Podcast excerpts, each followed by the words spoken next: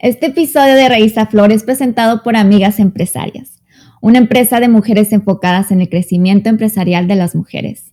Su meta es que toda mujer se sienta cada día más empoderada y que al hacer pequeños o grandes cambios logren llegar más cerca a sus metas.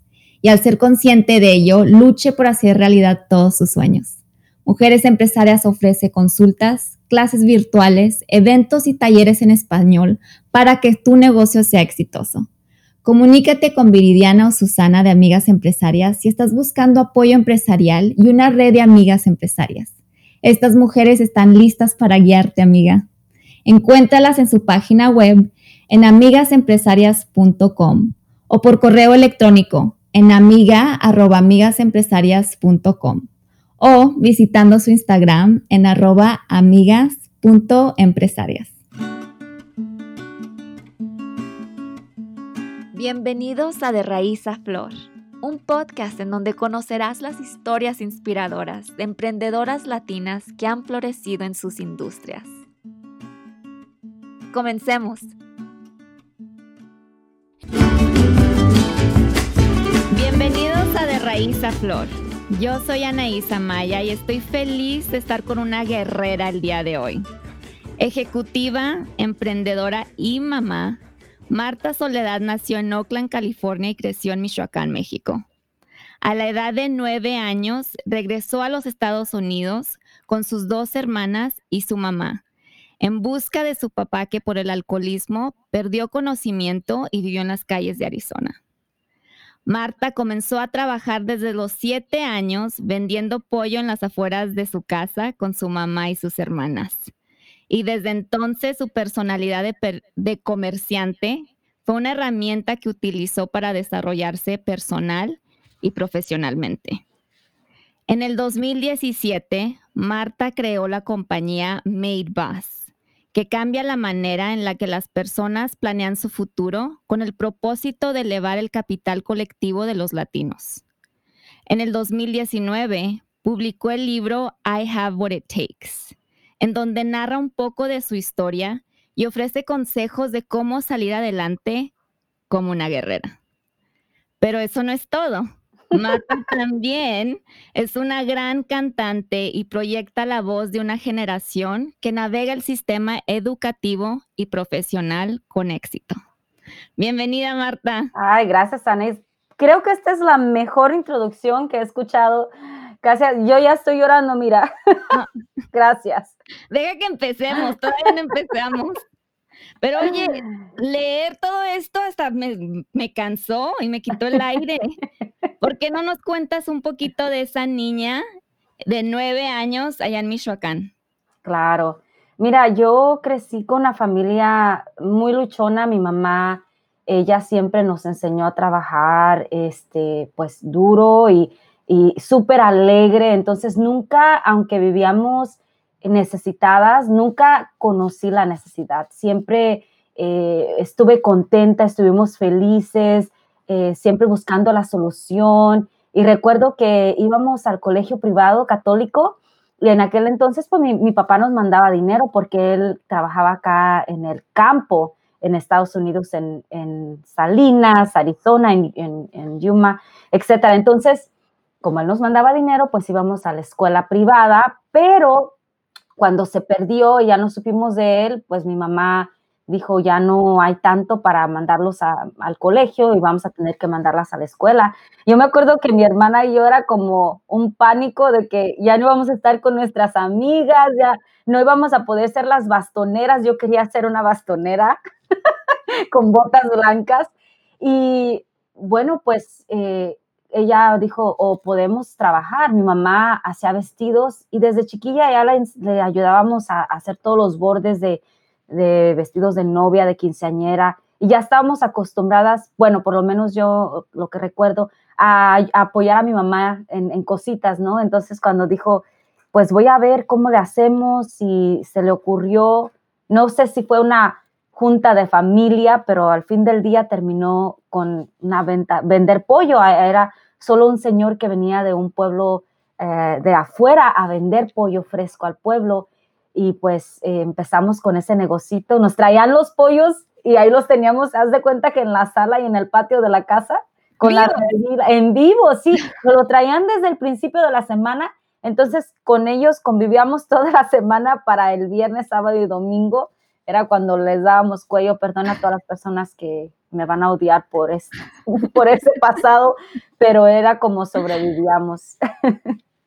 ¿Y cómo, cuántos años tenías allí? Ahí tenía eh, siete años cuando empezamos a vender pollo. De siete, ocho. ¿Se extravió tu papá? Sí, mi papá, pienso que desde los seis ya no sabíamos eh, dónde estaba. ¿Y cómo fue? ¿Te daba miedo? O sea, una niña de seis, siete años, ahora ya está vendiendo pollos y toda su familia. Eh, ¿Qué recuerdas así de como niña? ¿Qué pensamientos pasaban por tu mente? Lo veíamos como una aventura porque eh, yo me acuerdo que yo quería ser la que los mataba porque teníamos nuestra línea de asamblea. Era una mesa y teníamos un bote donde estaba el agua hirviendo, ¿no? y mi hermana la mayor en ese entonces, ella tenía 14 años, era la que les daba cuello, o sea, detenía el cuellito con las alas y chácata. Entonces, de ahí era un arte porque tenías que mantener el pollo para que no eh, saliera volando y de repente sí nos pasó que a veces se iba descabezado y por toda la sala el sangrerío, ¿no? Era como una aventura para mí, pero cuando, yo pienso que cuando se, se sintió la realidad de nuestra, de nuestra situación era en momentos de, fiesta, cuando era, por ejemplo, que en el colegio este, era el Día de las Madres, por decir, y, las mamás venían a recibir los regalitos que les hacíamos durante el año escolar. Y pues mi mamá o venía a la carrera o no venía y venía mi tía a recibir el regalo. Era cuando se sentía, porque en un pueblo pequeño la mayoría de las mamás no trabajan y ellas sí iban a todo lo que era relacionado con, las cosas de los niños. Y ahí fue cuando empezamos a sentir, yo pienso que mi hermanita y yo, que, era, que estábamos viviendo una vida diferente, una vida ah, de sacrificio. Sí. ¿Y cómo, cómo fue que te enteraste que, tu papá había desaparecido y no lo encontraban? Sí. Bueno, pues yo feliz porque en realidad no crecimos con él. Él solamente mm. venía, él trabajaba mucho y solo venía al pueblo este, una o dos veces al año. Y yo pienso de bebé a los que cinco o seis años, no te acuerdas mucho. Sí. Y no tenía muchas este, eh, ganas, ¿verdad?, de, de, estar con mi papá hasta nos daba pena que nos, cuando venía ya de más grande, que nos llevaba al colegio, que nos llevara a él, era como un extraño. Y ya cuando pues no supimos de él, eh, no fue un golpe o un, o un pesar como cualquier otro niño que no ve a su papá de repente. Ya estábamos como acostumbradas de no tenerlo con nosotras.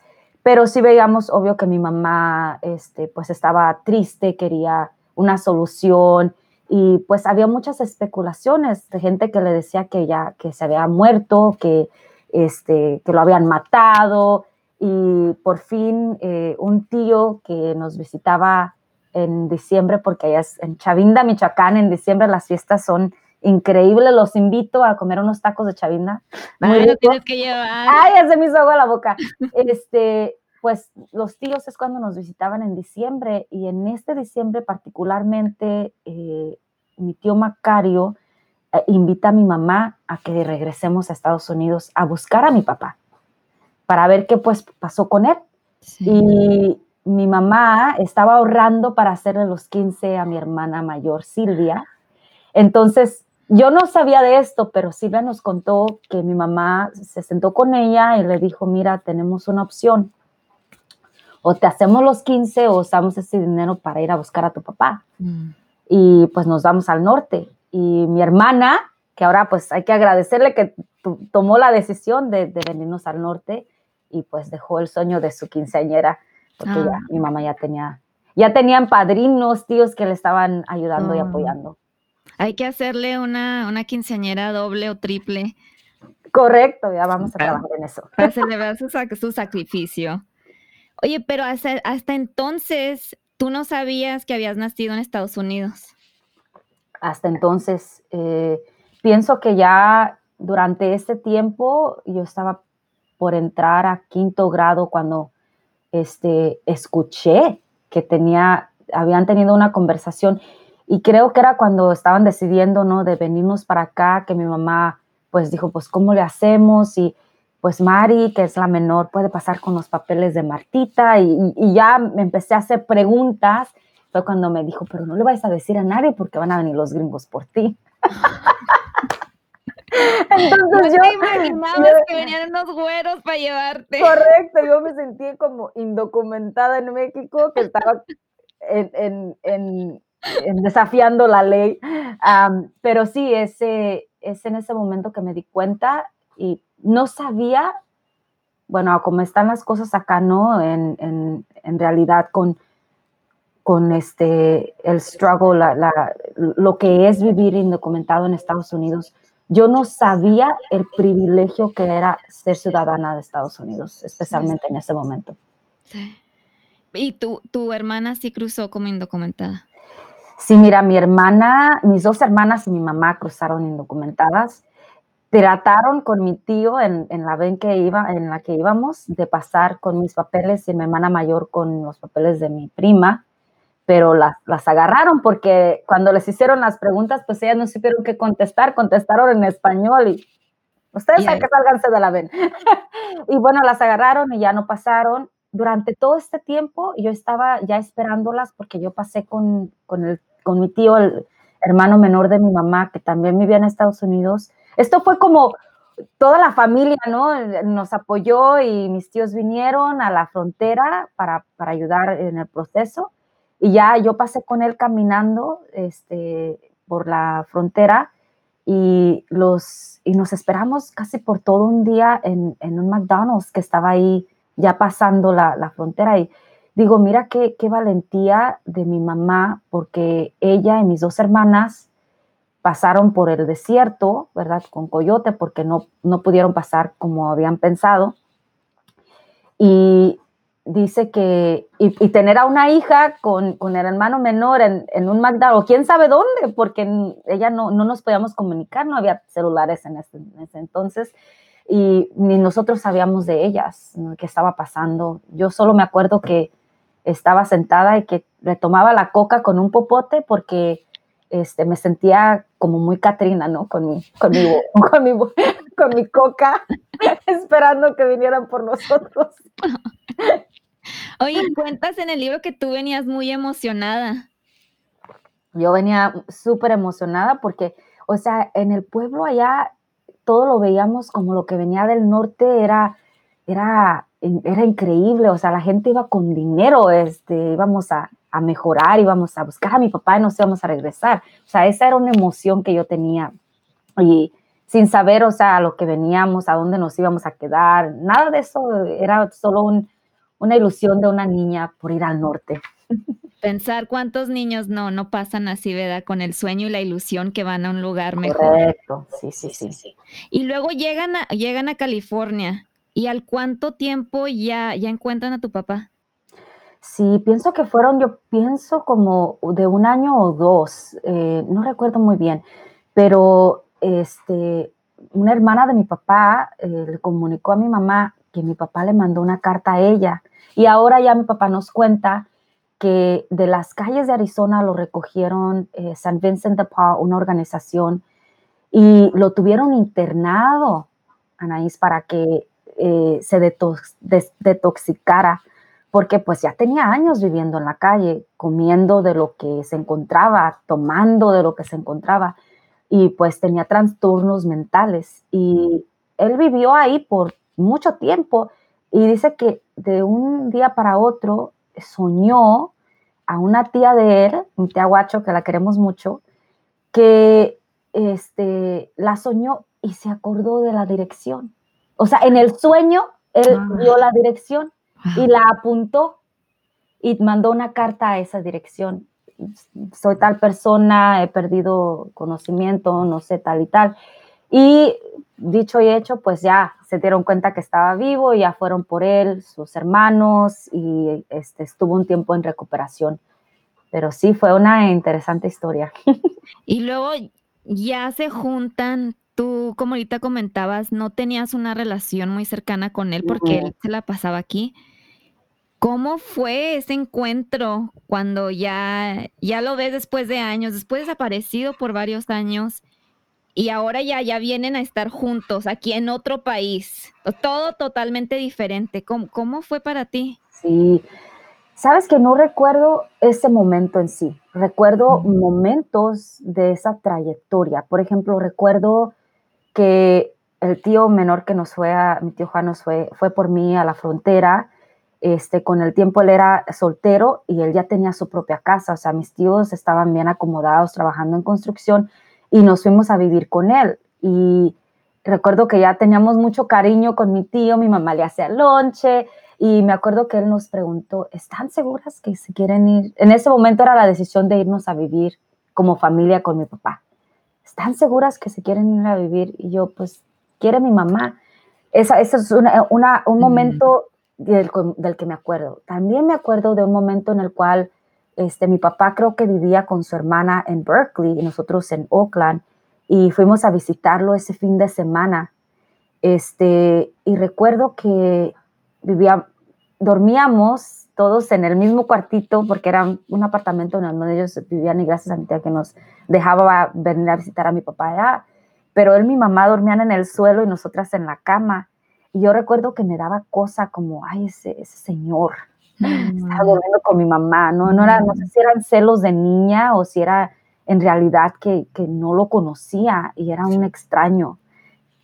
Tenía que compartir este momento con él, era, era diferente.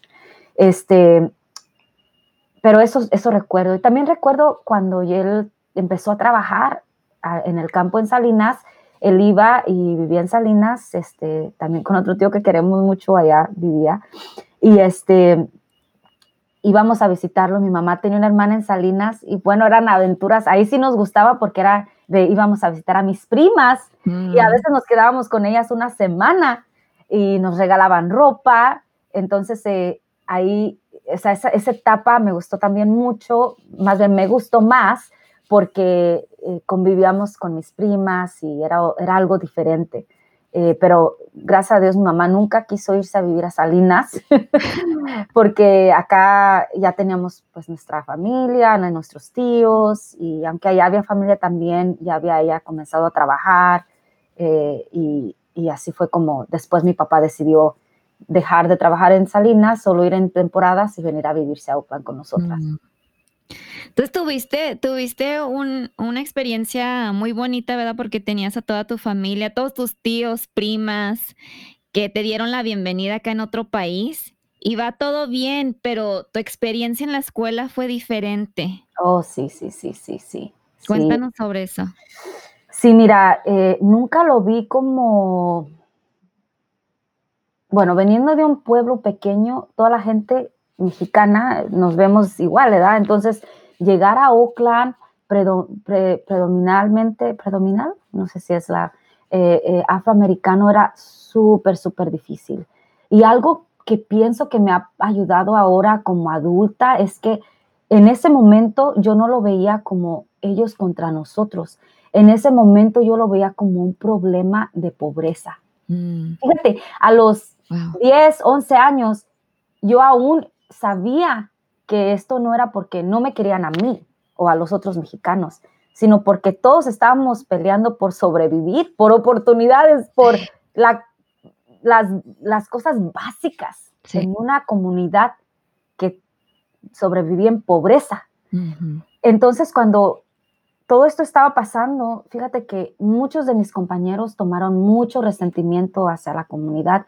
Yo me acuerdo, no hablaba inglés y estaba en el sexto eh, grado y en este entonces no me tenían en, clases de bilingües, entonces yo tenía que estar con, la, en la clase de inglés y era la única que hablaba puro español y me acuerdo que sí, me, me quitaban mis cosas, eh, me llegaron a, pegar, nos corrían de la escuela, perdí mis zapatos que nos habían comprado en la pulga.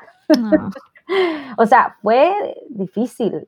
Yo creo que es importante reconocer que cuando tenemos un grupo en poco poder, es fácil para ese grupo este, intimidar a otro grupo. Y también nosotros mismos lo hacemos con otros grupos que tienen menos este, recursos o oportunidades, porque desafortunadamente es como una naturaleza que tenemos ¿no? de, ego y, de, em, de, enseñar quién es aquí el jefe. Y al fin del día, ya cuando estuve en high school, ya me involucré más, ya hablaba un poquito más de inglés, hasta me seleccionaron como la vicepresidenta de la escuela en general. Este, formamos un grupo con mi hermana que le llamábamos los Latino Nights, este, los guerreros latinos, y de ahí empezamos a hacer este, caminatas al distrito, involucramos a los papás, apoyábamos a los estudiantes, otros latinos, a que siguieran y supieran los requisitos para poder ir a la universidad, porque en este entonces ya mi hermana y yo ya estábamos en Upper Bound, ya teníamos otro conocimiento de lo que podíamos ser y nuestros compañeros no. Entonces traíamos esa información y este, de vez en cuando me encuentro a, gente que aún está aquí en Oakland, porque de aquí soy, en la Walmart o en la Target, y hay muchos compañeros que, que al fin del día regresaron a la escuela y dicen, ay, Marta, es que pues lo que nos decías era cierto y empezaron, ¿verdad? Ya después con el tiempo a, seguir esas recomendaciones y pues es un orgullo, ¿no? Que, que, aunque fue un momento difícil, aunque no teníamos muchos recursos, aún así se, se, se, nos dio la oportunidad de hacer un cambio y de ser parte de la solución. Y no solo eso, sino que echándole muchas ganas a la escuela y todo, te ofrecen una beca en la universidad, pero tu mamá tiene pavor y no quiere que te vayas. Sí, mira cómo son las cosas que, gracias a Dios, eh, cuando ya me puse las pilas y dije, ah, no, pues si no nos vamos a ir, voy a, voy a ir a la escuela. Y en ese entonces eh, empecé a agarrar cuatro puntos, aunque no hablaba muy bien el inglés. ¿eh? La cosa es que yo creo que la gente veía mi empeño y yo, este, yo trataba, yo trataba y eh, siempre, ya después del 10 en adelante, puro cuatro puntos este, agarraba en mis calificaciones. Hasta tomé clases porque al principio en, en, el noveno no tenía las clases indicadas para la universidad. So fui al, al, community college, yo con gente mayor tomando biología, tomando álgebra para tener los requisitos. O sea que eso es eh, una intención de una niña de, de 10, de que 14 años para tener lo que se requiere. Y en este, en, eh, en mis eh, aplicaciones de colegio, obvio que tengo una historia que mueve, ¿no? Entonces hablé sobre eh, mi, pasado vendiendo pollo y la situación con mi papá y aún así, mira, que he logrado esto, pues no solamente una beca, casi todas las, todas las eh, universidades que apliqué fue beca.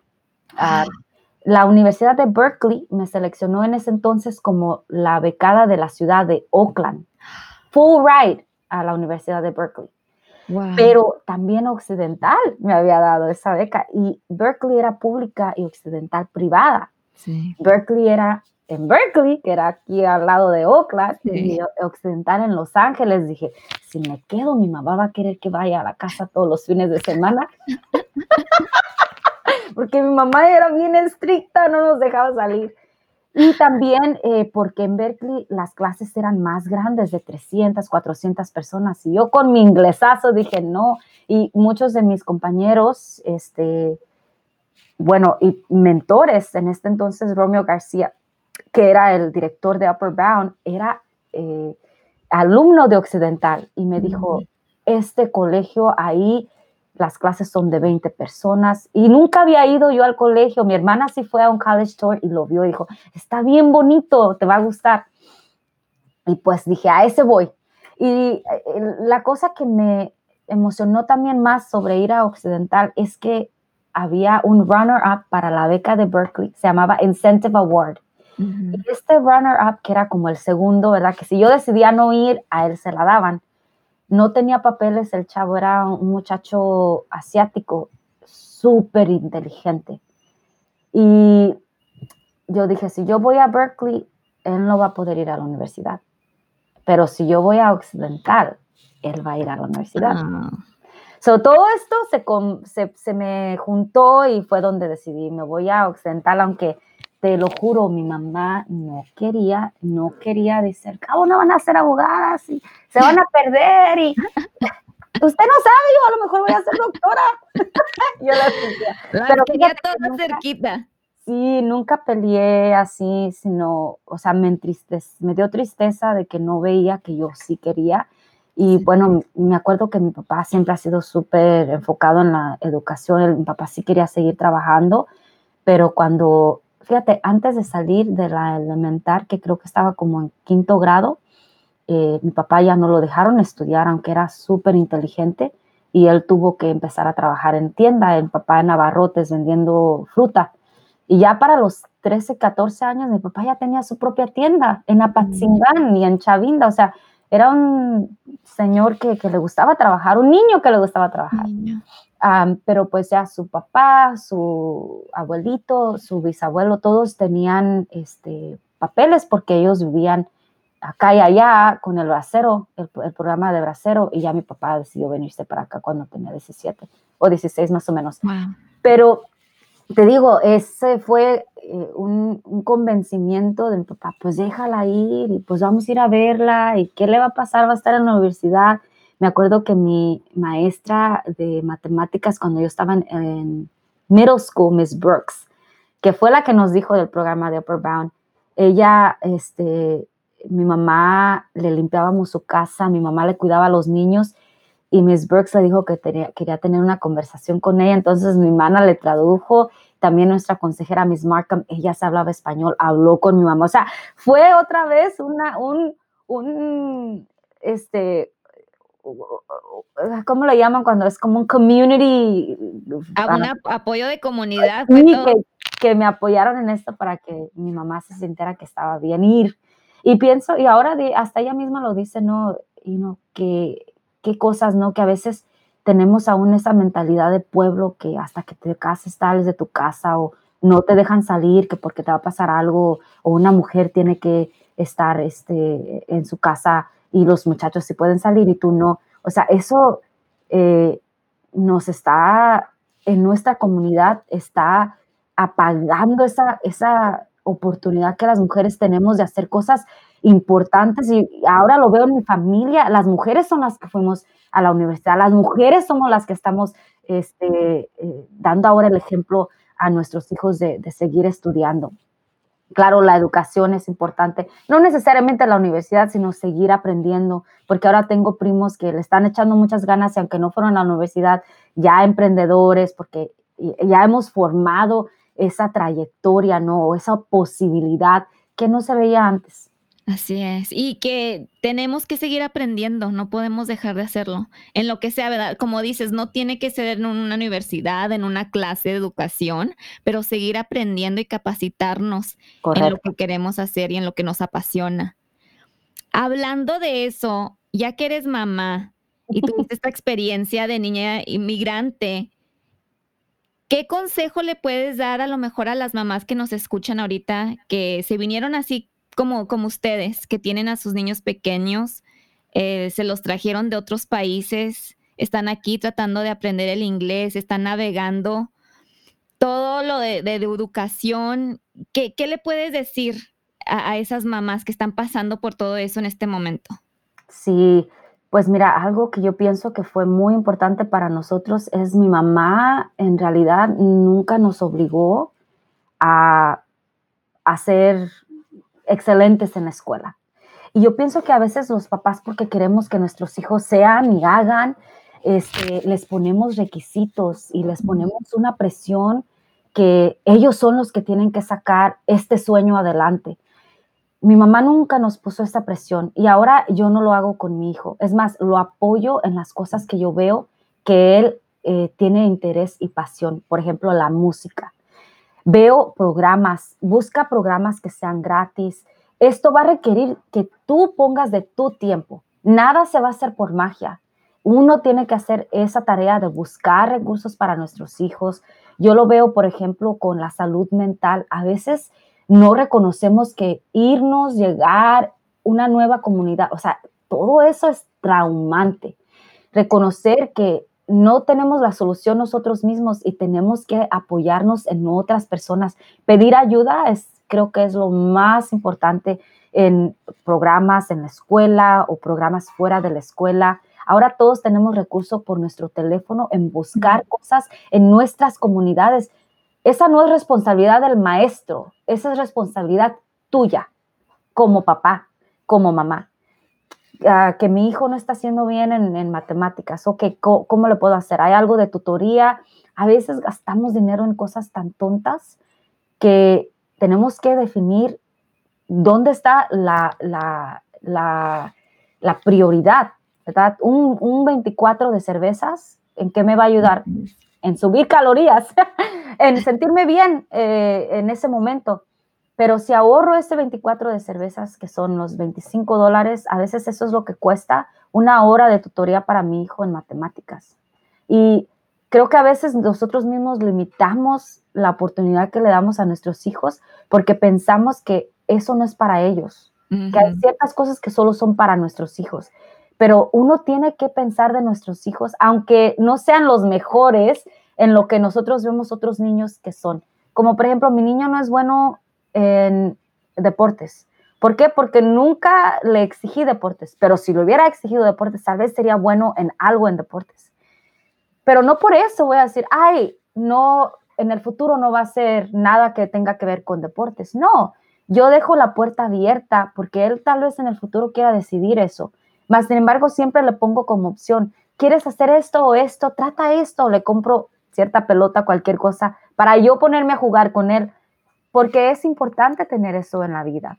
Pero a veces nosotros mismos como padres les ponemos cajitas a nuestros hijos en lo que pueden y no pueden hacer. Y tenemos que ser sus fans número uno de nuestros hijos. Él va a ser el mejor porque, y ver qué es lo que tienen, que va a, a ayudarles a hacer lo mejor en eso. No tienen que ser lo mejor en todo, pero hay que ver en qué son buenos. Es bueno para hablar con otros, vemos que tienen buena habilidad para eh, pedir perdón. ¿Qué es en lo que son buenos esos, esos niños para apoyarlos en desarrollarse más en lo que sí les gusta? Me encanta que hayas dicho eso, porque incluso yo acabo de tener esa conversación con mi hijo, que yo tengo un hijo de 16 años, y, y me pongo ¡Wow! Si tú te ves de 16, ¿cómo eso es posible? La tuve muy chiquita. Eh, pero sí, o sea, estaba yo diciéndole cómo a veces nosotros como padres limitamos a nuestros hijos por, por la manera en que nosotros nos limitamos a nosotros mismos, ¿verdad? Y no nos damos cuenta que se lo estamos pasando a nuestros hijos. Y luego a veces tenemos esta idea de cómo debe de ser la vida. Y como dices, pensamos que tenemos que hacer las cosas de cierta manera y ya les estamos diciendo, no eres bueno para esto. Sí, hay muchos niños que no son buenos para la escuela y lo primero que se nos viene a la mente son unos burros, no van a servir para nada, no van a terminar nada y no pensamos que a lo mejor el sistema no está creado para personas como ellos, que ellos sí están muy capacitados para hacer cosas, pero diferentes y, y están en un sistema que no es para ellos y es nuestra responsabilidad como padres ver qué los apasiona a él, qué es lo qué es lo que le llama la atención y empujarlos, como, como dices tú. No limitarlos, empujarlos, buscarles qué hay allá afuera, porque está lleno de recursos. Y pero oportunidades. sí, oportunidades, pero son nosotros. Nosotros como padres tenemos que aventarnos a buscar qué hay para nuestros hijos. Algo que, que, que les, bueno, yo en mi trabajo, ¿no? Como este, por, por medio de la empresa, Ah, trabajo mucho con gerentes y a veces los gerentes somos como los padres. Los gerentes en realidad pensamos que nuestro trabajo es de decirle a nuestro equipo qué trabajo hacer y de decirles qué no hacer.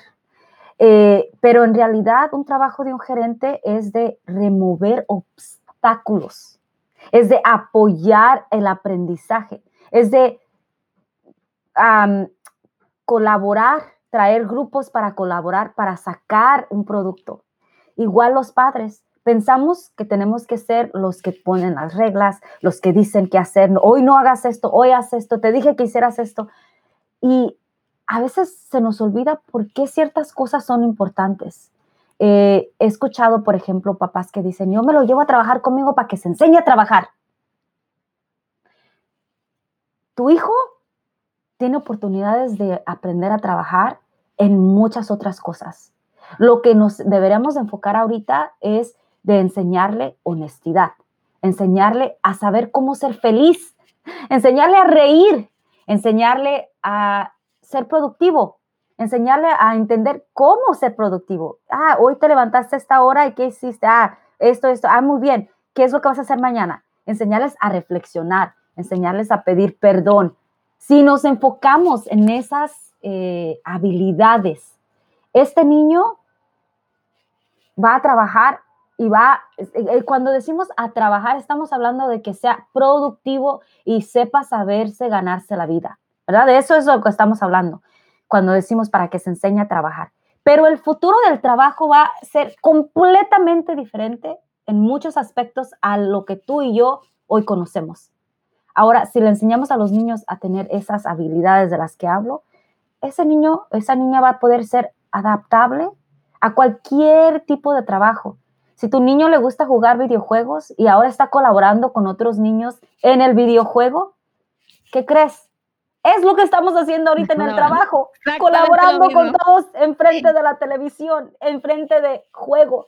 Así que es importante reconocer que el tiempo cambia en la manera que nosotros vemos cómo se trabaja. Pero lo que no cambia son los valores que les enseñamos para ser gente buena que se necesita, gente con, con compasión, gente con habilidad de apoyar a otros, gente que vive feliz porque hace las cosas que le apasionan. Me encanta, gente que escucha su intuición.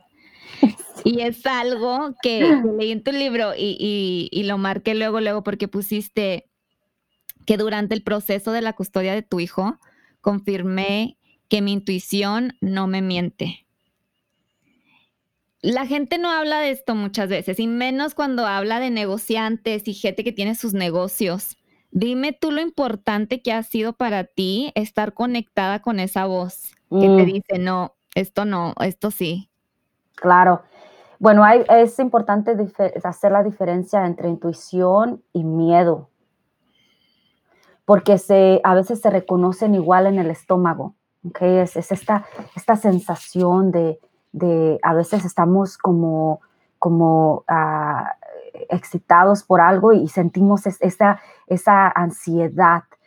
Eh, y a veces podemos eh, identificarlo como intuición cuando, ay, no voy a hacer esto porque pienso que algo malo va a pasar. Ojo con eso, porque eso no es intuición. Eso a veces uno mismo crea la energía en que pase eso malo que estamos pensando. Mm. O sea, la intuición es en sí verificar que todo lo que tú estás sintiendo al fin del día se puede corroborar con lo que está pasando. Y para eso necesitas tener mucha disciplina en entender y tener diferenciar qué es lo que estoy sintiendo. Y sabes, cuando llevé a mi niño a terapia, cuando estaba sobre este proceso de separación, eh, mi niño siempre estaba enojado, tenía muchos problemas con él cuando iba a la tienda, o sea, era, híjole, qué difícil, fue un momento difícil.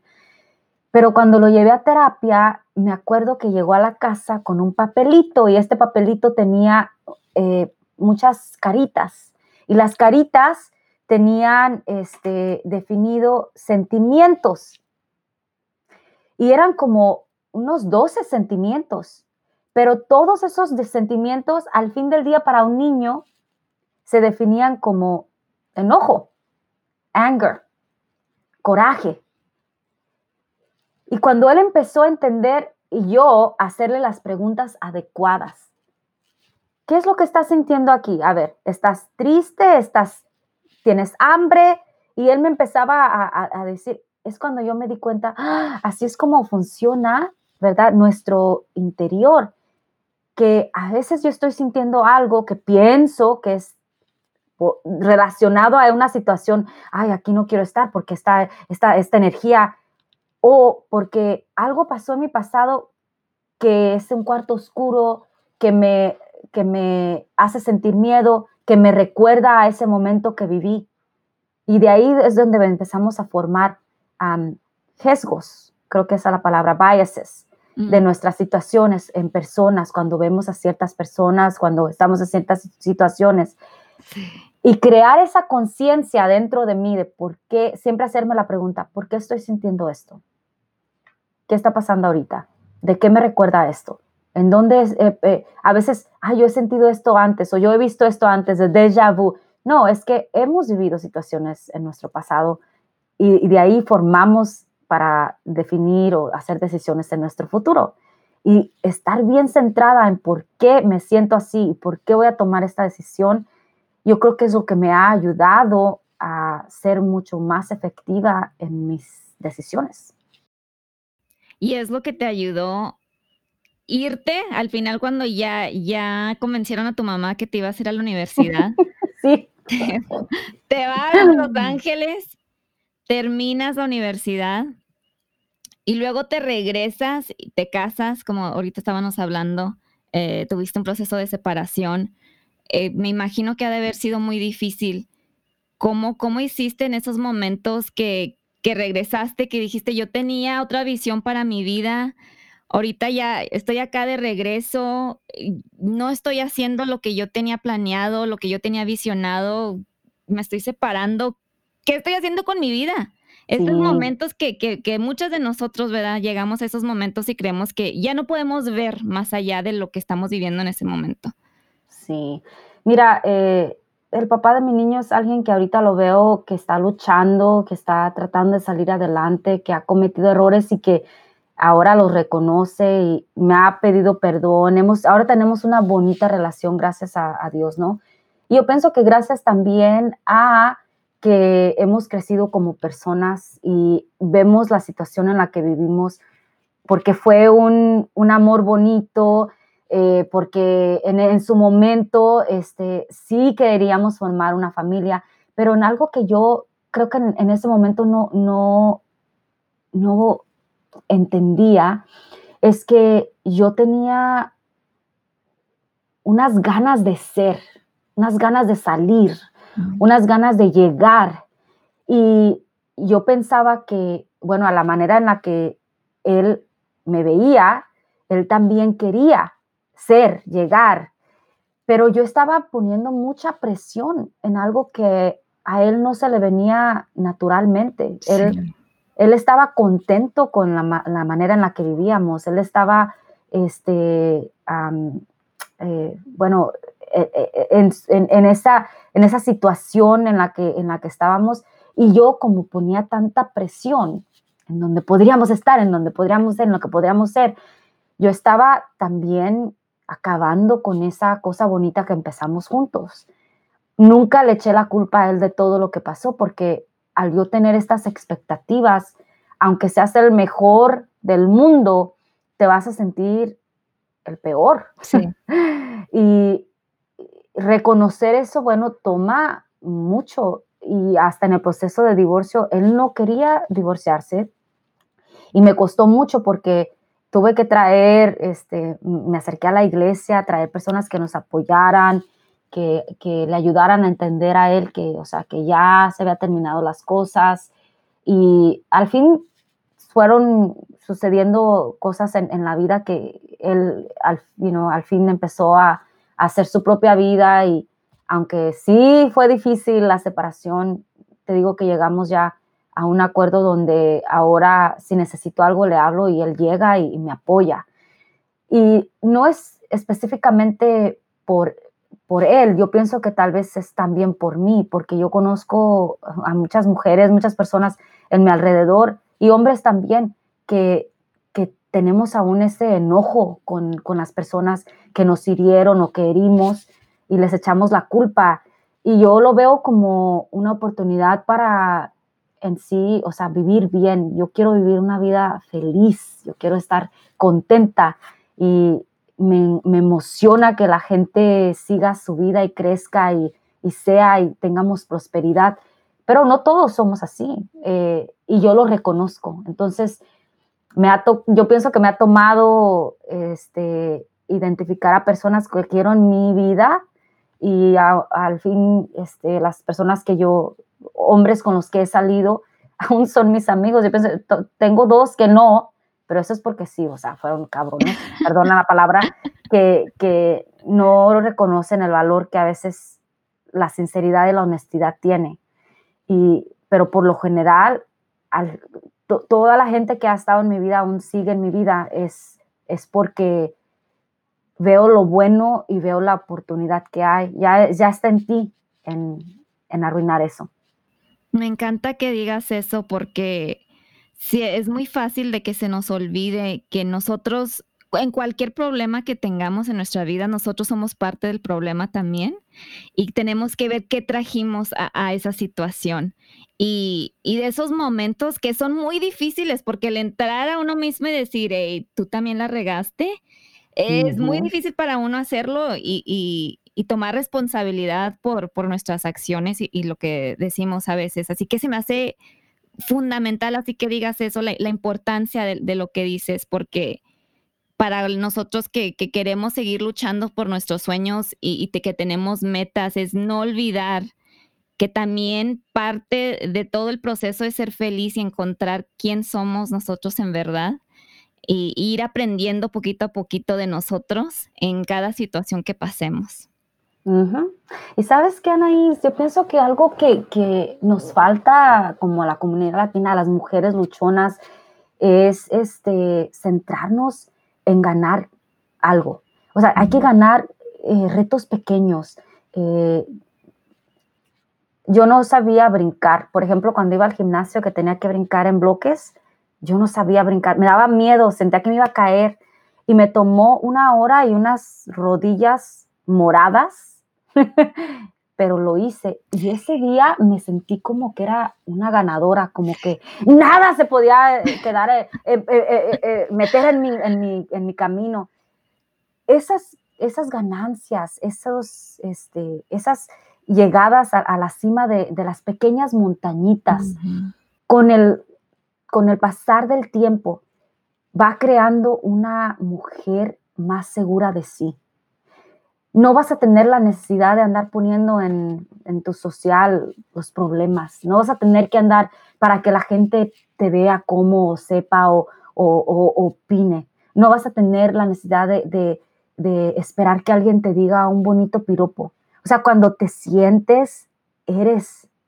Y se, se requiere ganancias pequeñas para crear esa persona llena de confidencia, de, valentía. Y si decimos no al primer reto, vamos a decir no al segundo. Nunca vamos a salir de, esta, de este ciclo de ineficiencia o de este ciclo de, de eh, sentirnos víctimas. Sí, sí. Y nos cierra la puerta a oportunidades allá que, no podemos ver ahorita. O sea, ahorita ni nos podemos imaginar qué va a pasar en tres meses, en un año. Pero el como dices, el decir no, ya, ya no cerró esa puerta para siempre. Y es muy importante, como dices, celebrar esas pequeñas victorias, porque cuando viene el amor por dentro de uno mismo, eso nada lo tumba y no vas a necesitar a ninguna persona ni que ni un like ni un comentario que te haga sentir bien durante el día, porque va a venir de ti, lo vas a cargar siempre. Correcto, sí, sí, sí. Y eso es lo que, lo que te llenó a ti de valentía, de fuerza, para después decir, ¿sabes qué? Yo voy a lanzar mi propio negocio. Dinos un poquito más sobre sí. Mira, hay este, bueno, en mi en mi experiencia trabajando para empresas en recursos humanos, como directora de talento, eh, reclutamiento, aprendí que había un problema sistémico que estaba dejando a personas como tú y como yo, personas que vienen de, comunidades de sobrevivencia atrás.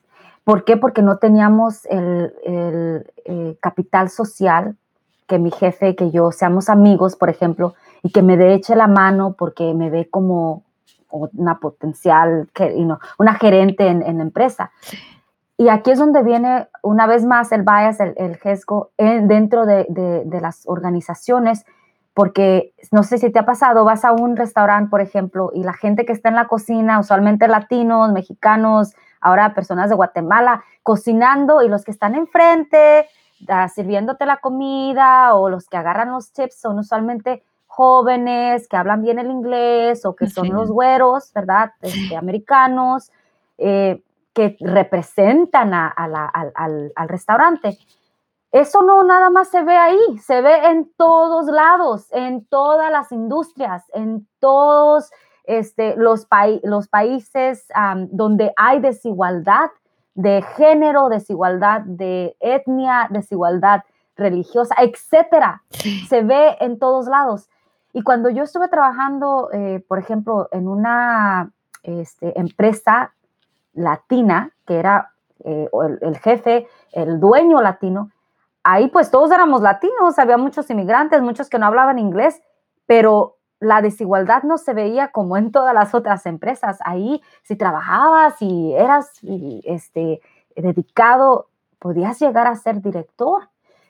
Y dije, ¿cómo es posible que en otras empresas esto es imposible?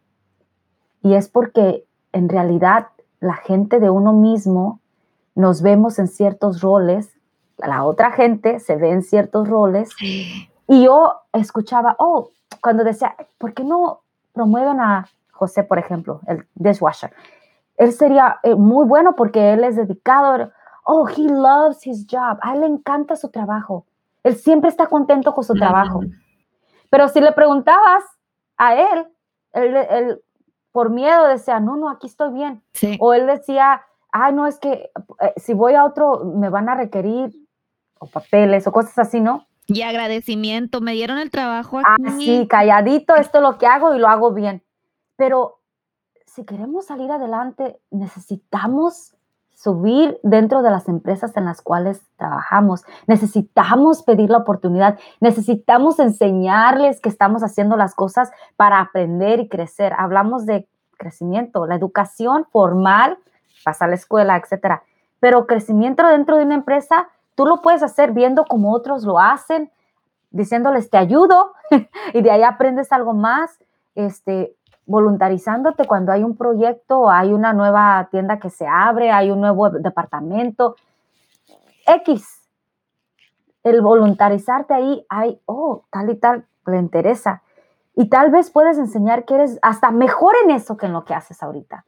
Entonces, cuando me di cuenta de que había este problema sistémico es cuando dije, imagínate que cada empleado no tuviera que esperar que a un jefe le dijera, tú serías bueno en esto, y que por un medio de una aplicación ellos puedan ver que pueden llegar a ganar más de 100 mil en cierto rol y que no les va a durar toda una vida en llegar allá, que en cinco años, si, si siguen un plan, pueden llegar a ese rol. Eso fue así como comenzó. Imagínate que esto pudiera suceder. Y bueno, la valiente de Marta dijo, un día yo voy a hacer que eso suceda.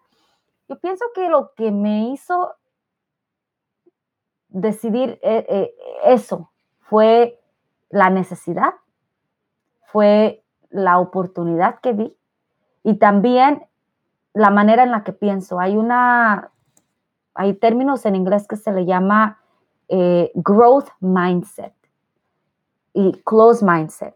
La manera en que pensamos, yo pienso en una manera de crecimiento.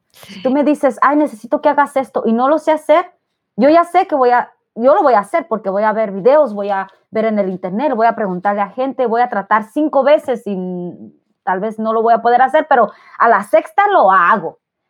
Esa es una persona que tiene esta capacidad de, de sentirse capaz de aprender lo necesario para hacerlo, de verse en sí mismo, qué hice mal para hacerlo diferente la siguiente vez. Y eso fue lo que en realidad me apoyó a decir, no importa que ahorita no sepa cómo se hace, porque nunca había creado un negocio más que en, el pueblo vendiendo pollo, pero dije, con el tiempo voy a saber hacerlo, con el tiempo voy a traer gente que sabe hacer ciertas cosas, con el tiempo va a pasar. Y mira, con el tiempo está pasando. Está pasando. Y la mentalidad de crecimiento, así como de la, de raíz a su flor. Sí. Muy bien, cerrando ya, ya, ya ese, ese capítulo, quiero, pasar a, a un segmento que le llamamos pétalos. Porque tienes que regresar, Marta. Tienes, tienes mucho en tu vida que tienes que regresar a platicarnos y decirnos porque no hablamos de la música, no hablamos más de, de, de tú como escritora y los proyectos que tienes en eso, así que tienes que regresar otro día para que podamos hablar más de eso. Pero ahorita pasamos al segmento Pétalos, que va a ser una serie de preguntas que quiero que la conteste con lo, con lo primero que se te venga a la mente. Queremos conocer a Marta real, no Marta la que analizó cuál es la pregunta y déjame decirlo de cierta manera. Así que lo que se te venga a la mente. ¿Lista?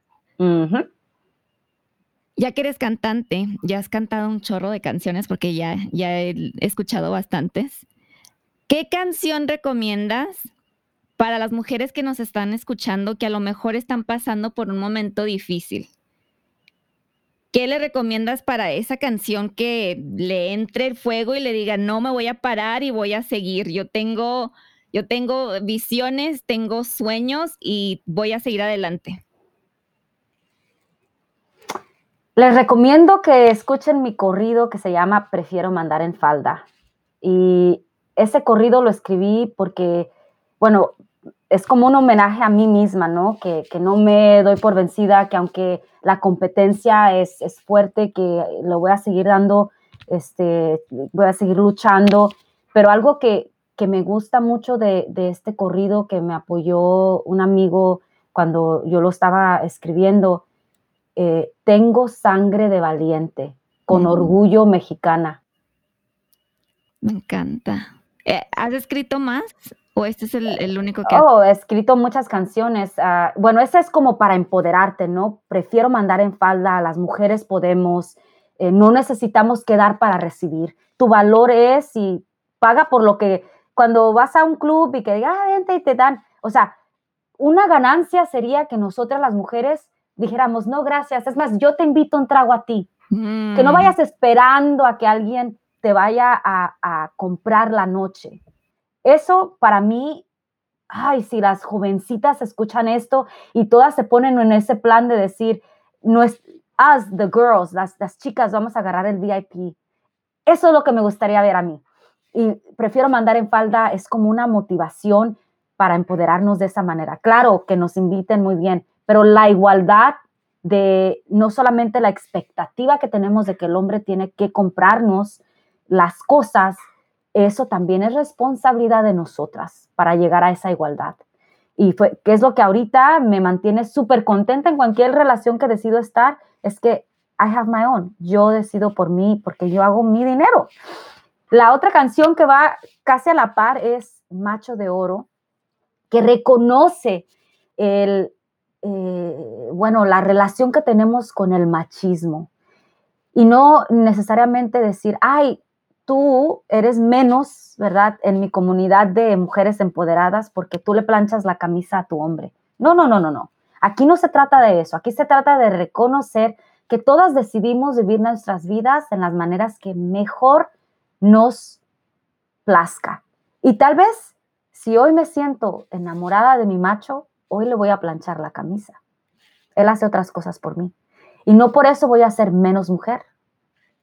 Me encanta eso, me, me fascina. Macho de oro. Sí, así soy yo también. Yo soy de las que salgo y a, mí me gusta sentirme que yo estoy también en poder y cuando me, me invitan a hacer un trago, yo no, gracias, y yo, yo puedo y si quieres también te compro el tuyo. Y sí se puede, y es el cambiar la mentalidad en esos, en esos momentos que se nos hacen tan insignificantes pero que dicen mucho de, nosotros y de lo que podemos hacer como mujeres. Así que me encanta que lo sacaste. Eh, segundo, ¿cuál ha sido el mejor consejo que alguien te ha dado? Cuando me iba a la universidad, mi maestra, Miss Burks, me dijo, está bien que hagas errores, pero cuando hagas un error, llámame. Y, y, nos, y, juntas vamos a buscar la solución. Y eso me hizo sentir como que no iba a tener ningún problema, como que no importa lo que pasaba, iba a seguir y salir adelante, porque esa frase me hizo sentir este, como safe en, hacer errores. Y ahora a chavitas que conozco que van a ir a la universidad y cualquier cosa así, siempre yo también les digo, aunque no soy su mamá ni su tía ni nada, es, es okay to make mistakes. Está bien si nada, no se va a acabar el mundo si hacemos un error. Pero cuando hagas un error, llámame o llámale a alguien con que le tengas confianza, que sea una persona madura que te va a ayudar a salir del problema. Mm, muy importante también para todos nosotros que somos padres, el, el poder tener esa confianza con nuestros hijos. Dinos de un momento en tu vida del cual tú estás muy agradecida. Ese momento que a lo mejor no fue ni bonito, a lo mejor fue muy difícil, pero tú dices, ese momento fue el que más me dio y estoy muy agradecida con la vida que, me dio la oportunidad de vivirlo. Son tantos. Mira, ya casi quiero llorar, ni he dicho nada.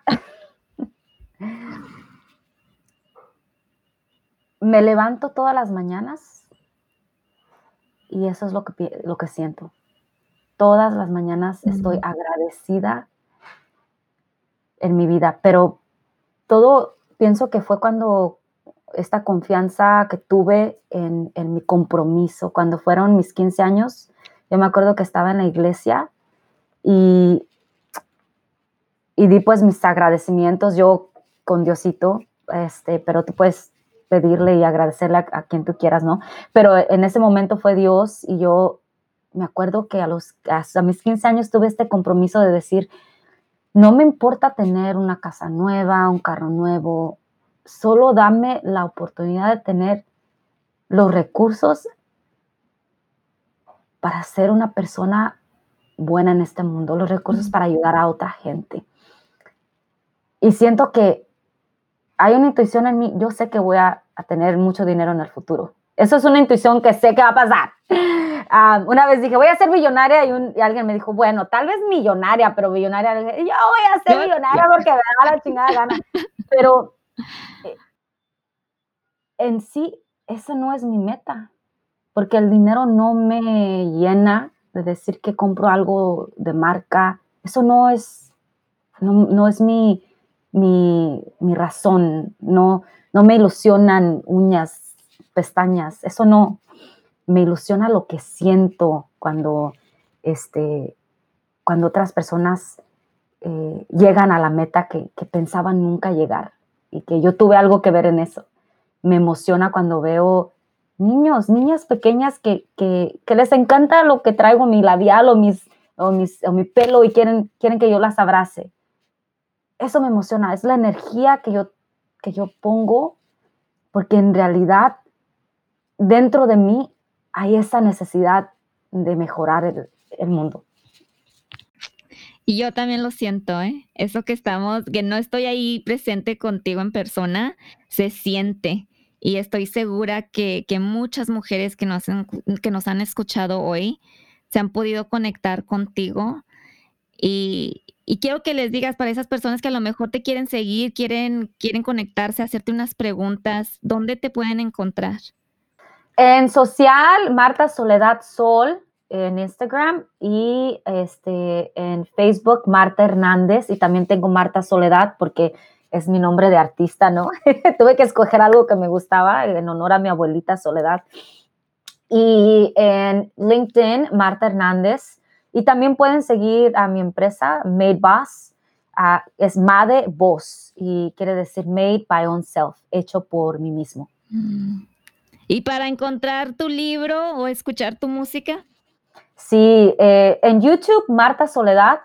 el libro lo pueden encontrar este, en, Target, en ah, Amazon, en Barnes Noble pero este también es parte de mi compromiso. Si tú no tienes trabajo, si no tienes cómo comprar el libro, eh, mándame un mensaje por mi social este, o Marta Hernández at y yo te lo mando con mucho cariño, no tienes que pagar nada. Eh, o quieres regalarlo a alguien y no tienes el dinero para hacerlo, a una joven que tú piensas que tiene capacidad y necesita un poquito de oportunidad, también se lo regalamos. Ay, Marta, eres una, una persona muy especial. ¿eh? Te, te, doy las gracias nuevamente por, por estar con nosotros. ¿Qué últimas palabras tienes para las mujeres que te escuchan hoy? Bueno, para las mujeres, los hombres y, y, y todas las personas que aún están entre y fuera de esas dos, ¿no? De esos dos géneros, que hay que importante reconocerlo también, es que eh, nadie va a venir a salvarnos de nada. Que si tú quieres un cambio, tenemos que empezar por uno mismo y vas a cumplir ciertos años o no diciendo, ay, hubiera hecho. Eh, hubiera tomado esa clase, hubiera aprendido inglés. Mira, ya tengo 40 años aquí en Estados Unidos, hubiera. Ese momento va a llegar. Y ahorita es la decisión que tienes que tomar para que cuando ese momento llegue, tú digas, viví como quise, hice lo que pude, trabajé para vivir bien, para tener de lo mejor y eso es parte de nuestra salud. Iba manejando con mi niño el otro día y le dije, si me muero en estos días, ¿cómo crees que tú siguieras tu vida? Y él me dijo, ah, ¿por qué me preguntas eso, mamá? Le dije, porque quiero, quiero saber que estoy haciendo un buen trabajo ahorita para que cualquier momento que si un día yo falto, tú, no importa la edad, puedas ser un, un niño de bien, un hombre de bien. O sea, quiero saber que, que lo que estoy haciendo está funcionando. Mm. Y me dijo, claro que sí, mamá. Te juro que si yo me muero hoy, este, me muero súper satisfecha porque en realidad he vivido al máximo, he hecho lo que se me ha dado la gana, he, explorado eh, las cosas que yo he querido y he, he, hecho a muchas, muchas personas felices. Entonces, yo si, si, la, si en general las mujeres y hombres y todos los que están escuchándome hoy pueden tomar algo de, de, esta conversación que hemos tenido es no solamente vivir hoy como que hoy es el último día, eso ya es como cliché, sino haz hoy algo que si te mueres mañana vas a estar orgulloso de que lo hiciste. Perfecto, y con esas palabras terminamos hoy. Yo soy Anaísa Maya y has escuchado De Raíz a Flor. Si aún no lo has hecho, suscríbete, califica y revisa este podcast en iTunes, Spotify o Podbean.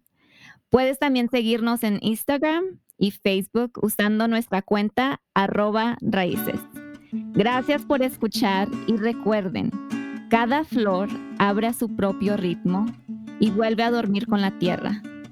El viaje del sol y la luna es predecible, pero la suya es su arte final. Nos vemos a la próxima. Hasta pronto.